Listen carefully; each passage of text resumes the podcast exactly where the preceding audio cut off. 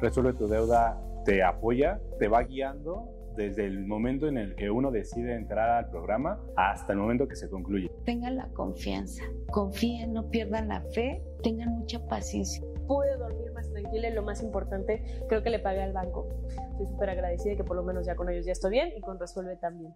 Estás escuchando Jordi Anexa, el podcast. Oigan, les platiqué en la mañana eh, de Darío Z porque tiene un apellido, me imagino que es judío, este, porque o alemán o polaco, este, bueno, no sé por qué no, más bien más que judío, siento que más bien es como polaco, porque ahorita quiero que me diga cómo se apellida, porque ya tengo un reto con él, pero más allá del apellido, tiene un libro que me parece muy interesante la premisa, que es El amor es imposible, ocho tesis filosóficas para sostener diferentes de estas teorías. Así es que, mi querido Darío, ¿cómo estás? Bienvenido. Hola. El apellido se dice Steinschreiber. ¿Es alemán? Es judío polaco.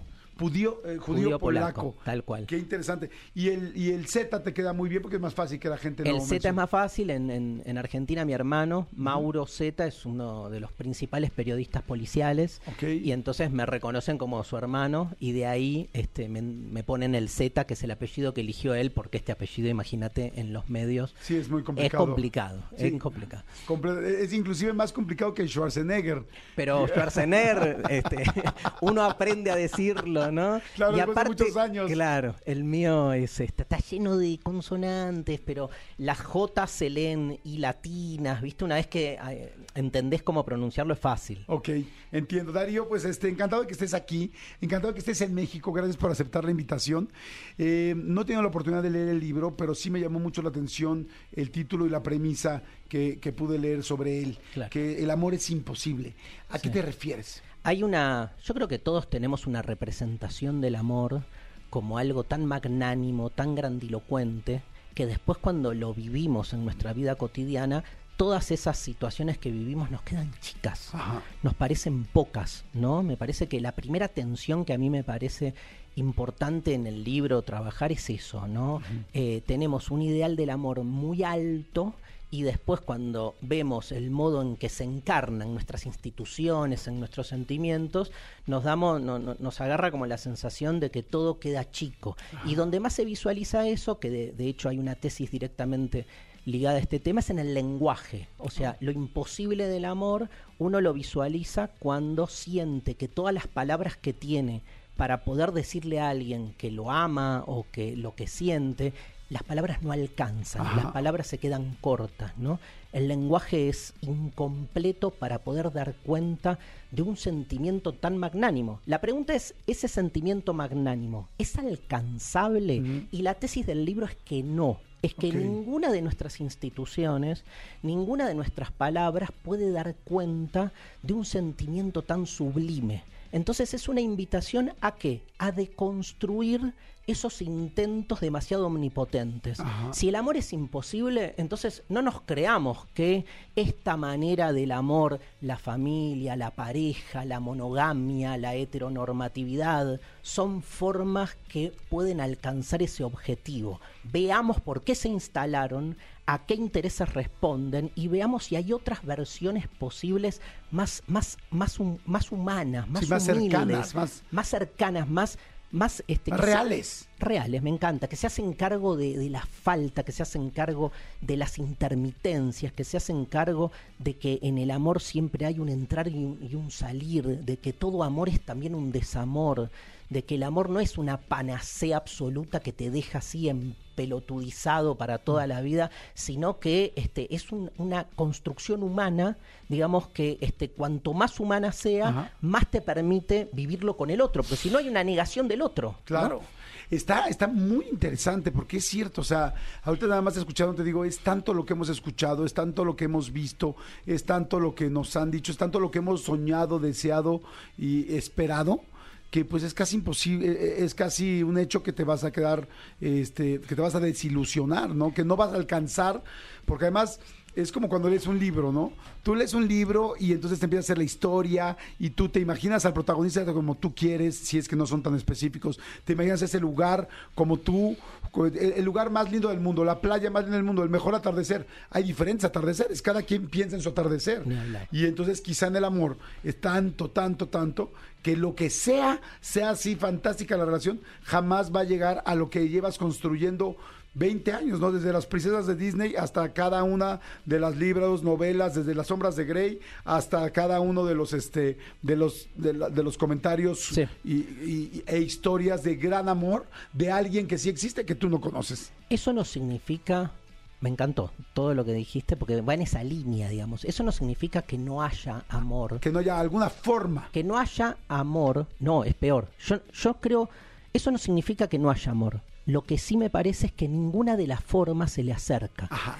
Entonces es como, viste, es como que hay amor, pero no es para nosotros. Es como, es como que cada vez que le pones nombre, lo, lo, lo corrompes, lo, lo degradás. Entonces es aceptar que hay algo que se nos escapa, que para la omnipotencia humana es terrible, porque digamos, este, eh, uno no, no, no se aguanta que te digan hay amor, pero es inalcanzable, ¿no? Porque el, el ser humano, ¿no? La, la, la nueva religión de nuestro tiempo, ¿no? Creernos tan devotos de nosotros mismos, creemos que lo podemos todo. Me parece que el flechazo de Cupido es un buen indicio de que cuando uno cree que la tiene clara, tiene la vida armada y no sé qué, te derrumba. Yo en el libro trabajo la experiencia del amor como la experiencia de un derrumbe. ¿Y qué es lo que se derrumba? O sea, es empezar al revés. Ese, es sí, tal cual, es salir del mito de la otra mitad. Para mí, eh, todo el libro también apunta a eso, a deconstruir la idea de que el amor es el encuentro de la otra mitad. Porque esa otra mitad este, eh, es algo que uno construye para uno terminar de calmar su propia necesidad. Y entonces hay una anulación del otro. Si el otro solo se vuelve un medio para que vos te sientas completo, pobre otro, además claro, que por supuesto, ¿cuál es es una responsabilidad tremenda Pero para el otro y para ti es dejarte. pobre, pobre sentido de la vida el del otro que vino a este mundo solamente que a completarte. O sea, la verdad, no hubiera venido, ¿no? Claro. Pero además, el otro es otro porque no te cierra. Claro. Lo interesante del otro es que vos no te lo podés devorar, no te lo podés apropiar. Entonces, el amor, a diferencia de este, eh, la fantasía que hay sobre el amor, este, no es una experiencia armoniosa, feliz, pacífica, es conflictiva, es eh, provocativa, es, eh, o sea, te exige todo el tiempo estar como buscando cosas nuevas, ¿viste? Este, eso es un poco lo que intento en el libro, como desarmar esa idea naif de un amor ingenuo que termina siendo absolutamente funcional a una sociedad de consumo que nos quiere los 14 de febrero, mandando Claro, mensajitos, comprando regalitos, eh, no al amor de consumo, sí a un amor que rompa ese estereotipo y sobre todo la demasiada devoción que tenemos por nosotros mismos. Fíjate, está interesantísimo. A ver, toda la gente que está escuchando en este momento el programa, ¿cuántas veces has tenido errores en el amor? Toda la gente que, me haya- que esté escuchando que no le haya ido bien, que haya tenido un desamor, que no haya encontrado el amor que buscaba, que creía que era fantástico, como dices, una vez que te flecha Cu- Cupido, que crees que no hay manera de que esto termine o acabe, o peor aún, que acabe tan mal y te pasó. Entonces, dicen eh, que, que la definición de locura es hacer lo mismo esperando resultados distintos, ¿no? Entonces, si ya así no te funcionó, si todo lo que hemos oído, leído y visto y creído del amor desde siempre no te ha funcionado, entonces quizá esta tesis esté mucho más cercana de funcionarte y es el amor no es, eh, bueno, el amor, el amor es imposible. Y entonces sería como, aunque se oye muy retador y muy eh, fuerte, muy confrontativo, Sí. quizá es, no sé si, si lo estoy entendiendo bien, es el amor no es como tú crees que se, como, como es, como crees que es, y entonces hay que aceptarlo de otra manera, de una manera más humana, para poder realmente vivirlo. ¿Es así? es así, sobre todo la primera parte, porque hacia qué tipo de amor vamos no sabemos. Lo que sí sabemos es que el tipo de amor en el que estamos insertos vale la pena desarmarlo, porque viene con mucho mandato, con mucha simetría, con mucha regulación, con mucha injusticia incluso. Hablo de géneros, hablo de, de familias, de formatos instituidos.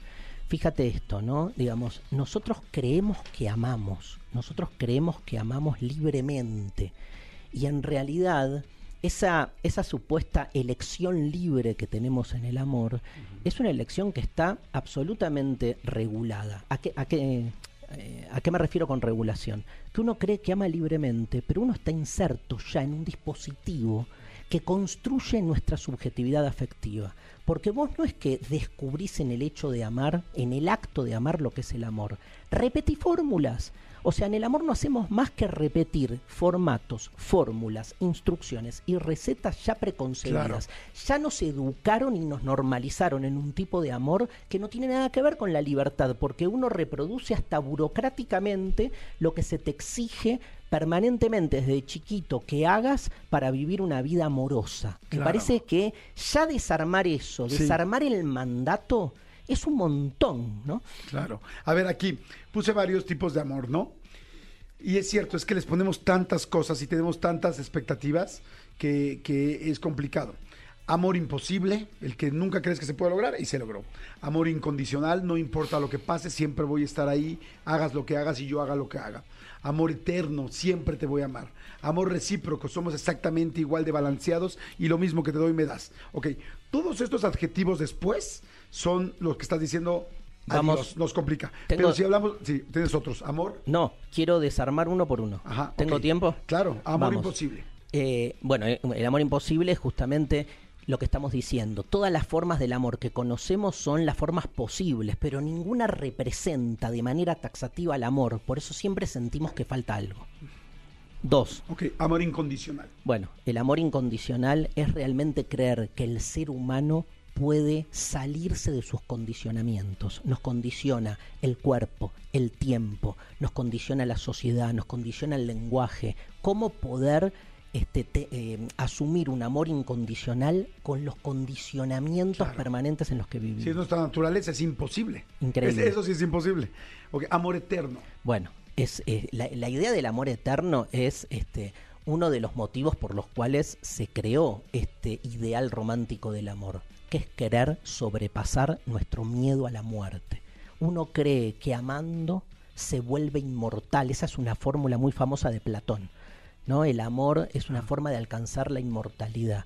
Bueno, lamento decirles que podés amar toda la vida a quien quieras, pero cuando te morís, te, Te morís, morís. y el amor queda en los recuerdos de, no sé, de los, este, de, de los relatos que hablan sobre nosotros. Pero además el amor eterno tiene otro problema, que es que muchas veces se nos empieza a ir el amor, pero vale más la demanda de cumplir con la eternidad que de asumir genuinamente lo que me pasa. Y entonces uno se queda, pero porque quiere, ¿no? Que ese proyecto dure, ¿no? Ajá, sí, por, por- por las cláusulas que se pusieron inicialmente. Totalmente. Amor recíproco. La reciprocidad es un gran tema. Yo creo que el- obviamente este, buscamos reciprocidad en el amor porque amamos y nos gusta que nos amen. Pero hay equivalencia. Yo creo que el mito de la equivalencia es el primero que hay que desarmar. Viste que vos estás con, no sé, con tu pareja y pretendés que el amor que vos le das sea el mismo que el que ella te da a vos, ¿no? Entonces, primero estás cuantificando el amor. Segundo, son dos singularidades muy distintas. O sea, tercero, en diferentes momentos del día vos podés estar en una situación más intensa o menos intensa. O sea, la reciprocidad es un ideal imposible. Tiene que regir como modelo lo que uno busca del amor. Pero me parece que el amor tiene más que ver con lo que se da que con lo que se recibe. Y es lo que más nos cuesta asumir. El amor tiene que ver con el dar, ¿viste? Con Claro. lo que doy, pero no con lo que doy para que me vuelva, porque si doy para que me vuelva, no es amor, es negocio. Wow. A ver, lo que opinen, la gente que quiera opinar algo, mándenos un WhatsApp al 5584 111407, 5584 111407. Y fíjense, entonces, a ver, aquí quiero. Me encantó cómo fuiste deconstruyendo cada uno. Amor imposible, amor incondicional, amor eterno, amor recíproco y cualquier adjetivo extra que le vayan poniendo es no se puede. Pero entonces queda la palabra solo amor. Le quito todas esas y quito y dejo solamente la palabra amor. El amor solo, llano, en blanco y negro, ¿existe? Es que ya vivimos el amor como incondicional, como, ¿no? O sea, todas las características ya vienen dadas. No es que uno nace desnudo y tiene la posibilidad de elegir o no elegir una idea del amor. Esa idea del amor ya la tenés en tu cuerpo, porque nuestros cuerpos son disciplinados desde que nacemos. Nuestro deseo es disciplinado desde, desde que nacemos. ¿Qué es disciplinado? Que ya está de algún modo intervenido. Intervenido en un formato familiar, en un formato escolar, en un formato social. Estamos, nuestros cuerpos no son vírgenes, ¿viste? Este, están muy este, conducidos permanentemente, incluso hasta mercantilmente, en no hacer nada sin pedir algo a cambio. Entonces, el amor es un significante vacío, si es tu pregunta. ¿Qué es el amor? Y es un significante vacío que va, en todo caso, cobrando significado a partir de las diferentes versiones que hay. Yo lo que en algún punto eh, boceto en el libro es que hay una versión hegemónica del amor de la que propongo está bueno ir escapándole. No sé si uno puede escaparle completamente porque digamos, no sé, el capítulo 7 está dedicado al tema que es el de la monogamia. Entonces, no es que yo este, propongo formas distintas, porque no sé si las hay ni mejores ni peores o que funcionen. Hay un montón de experimentos que terminan reproduciendo muchos de los problemas que la monogamia traía. O sea, la monogamia básicamente lo que se le cuestiona es su, este, que está llena de, de mandatos y de reglas y todas las propuestas, por ejemplo, poliamorosas, están repletas de mandatos y de reglas. O sea que hay algo normativo que no se rompe. Pero tal vez asumiendo cuál es el lugar de la monogamia en, nuestro, en nuestra sociedad, que no es un lugar afectivo. La monogamia no es un problema de, de si puedo enamorarme de más de una o dos personas. La monogamia es un tema político, porque tiene que ver con las relaciones de poder, tiene que ver con la sustracción y administración de nuestras energías eróticas. O sea, nosotros estamos todo el día trabajando. Claro. Imagínate si esa energía la pusiésemos este, en, el erotismo cotidiano de estar enamorados de dos mil millones de personas. O sea, la sociedad de la producción no funciona. Entonces es visualizar que hay un formato institucional del amor que no tiene que ver con el amor, sino que tiene que ver con el funcionamiento de una sociedad que necesita este tipo de amor este, para, para rendir mejor. Oye, Darío, y con, todas estas teorías y con, con este libro, ¿qué le podrías decir a una persona que quiera decir, ok, entiendo cómo deconstruir todo eso, entiendo esperar, no esperar cosas que no se van a lograr y que no son reales, pero ¿qué sí podría esperar del amor? O sea, porque el amor nos mueve, el amor nos hace vivir, el amor es lo que hace que, que tengamos deseos, entre otras cosas, pero deseos de vivir. Aunque bueno, hay amor a todo, hay amor a tu trabajo, hay amor a tus gustos, hay amor a, tus deseos, a, tu, a muchas cosas. Pero este, pero en el amor de pareja se puede, se puede y qué deberíamos de esperar eh, según tu libro. Eh, dos cosas. En el amor de pareja es donde más se puede. Parece que no hay nada más bello, estimulante y liberador para una pareja que no dejarse sobrellevar por las formas canónicas del amor. Pero no hablo solo de la monogamia, hablo hasta del cotidiano más ínfimo, ¿viste? De cómo planteas hasta la elección de a dónde te vas de vacaciones. El, diálogo, ¿no? O sea, hay otra forma de relacionarse que no sea la, la instituida. Parece que es un montón eso, eso es un montón y el libro te propone eso, digamos, ese, ese desarme. Em, y te quiero hacer una comparación, ¿sabes con qué? para que se entienda dónde va, con lo religioso. Me parece un, interesante paralelo. ¿Viste que hay gente que no se siente representada por ninguna institución religiosa, pero no dice no creo en nada? Dice, yo siento que algo me moviliza, pero ninguna religión institucional me representa. Me representa esto es algo parecido. Yo siento que hay amor, pero ninguna de sus formas institucionales me representa. Porque a todas las veo traicionando al amor, a todas las veo este, en, un formato más egoísta, más negador del otro. Es eso, hay amor, pero este, como hay algo a lo que, viste, en la religión es yo necesito buscar, porque no me cierra que no haya algo más, pero no le creo a nadie, viste, porque les veo a todos el, el, interés, la intención. Con el amor pasa lo mismo. O sea, no te creo que, viste, que el amor se reduzca a decirme te amo. y que cuando te digo te amo, el otro me tenga que responder de inmediato te amo porque si no, no me está queriendo, ¿viste? Esa estupidez no puede ser el amor. El amor no puede ser tampoco eh, enclaustrarlo en, este, en, en formas que se repiten y que de algún modo reproducen un mundo desigual, con este roles que este, hay que cumplir en una especie de mandato familiar donde este el lugar de la mujer, el lugar del hijo, ¿viste? Me parece que este si hay amor es justamente la vocación por romper todo eso. El amor tiene mucho de revolucionario, digamos. Pues muchísimo. está interesantísimo. El libro se llama El amor es imposible. Y saben qué? que yo empiezo a escuchar cada vez más y más y más eh, eh, líneas, tendencias sobre esto, ¿no? Ah, eh, hay una tendencia muy grande ahora con que le hemos dado demasiada importancia y demasiado peso a la fidelidad y cómo mucha gente terminó relaciones solamente por infidelidad cuando pues dentro de todo el asunto humano es normal, es posible. Hay mucha gente que, hay también como ahora muchas líneas eh, del amor, de cómo estamos esperando siempre cosas que no nos van a dar. El otro día escuchaba también una plática que me encantó en una cena donde decían es que todo ese asunto de el amor es 50 y 50 en una pareja y decían no es cierto, hay veces que, que uno pone el 60 y el otro está poniendo el 40, Sí.